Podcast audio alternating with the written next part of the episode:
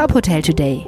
Die Nachrichten des Tages für die Hotellerie von tophotel.de. Mit Maximilian Hermannsdörfer. Marriott International hat eine neue Doppelspitze. Nach dem überraschenden Tod des bisherigen Präsidenten und CEO Arnie M. Sorensen wurde Anthony Capuano mit sofortiger Wirkung zum CEO ernannt.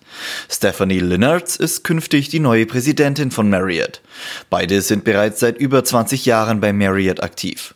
Das Unternehmen könne nicht in besseren Händen sein, heißt es in einer Mitteilung.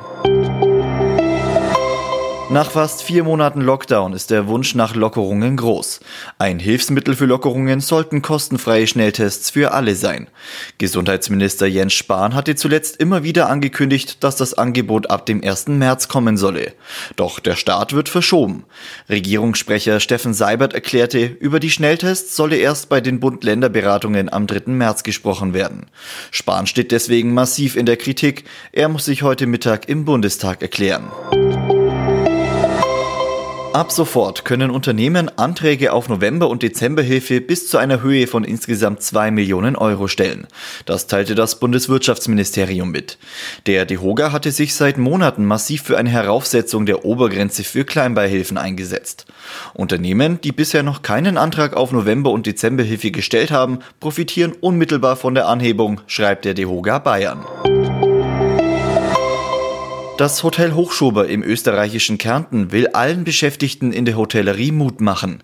Service-Mitarbeiter Mike Ferguson hat dafür den Teamsong Better Together komponiert. We're better together. No matter the weather.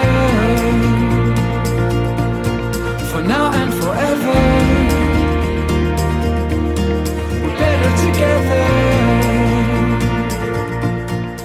Das Hotel Hochschober schreibt dazu, gemeinsam fällt es leichter, die ungewohnte Zeit zu überstehen.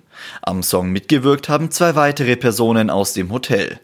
Den kompletten Song und weitere Nachrichten aus der Hotelbranche finden Sie immer auf tophotel.de.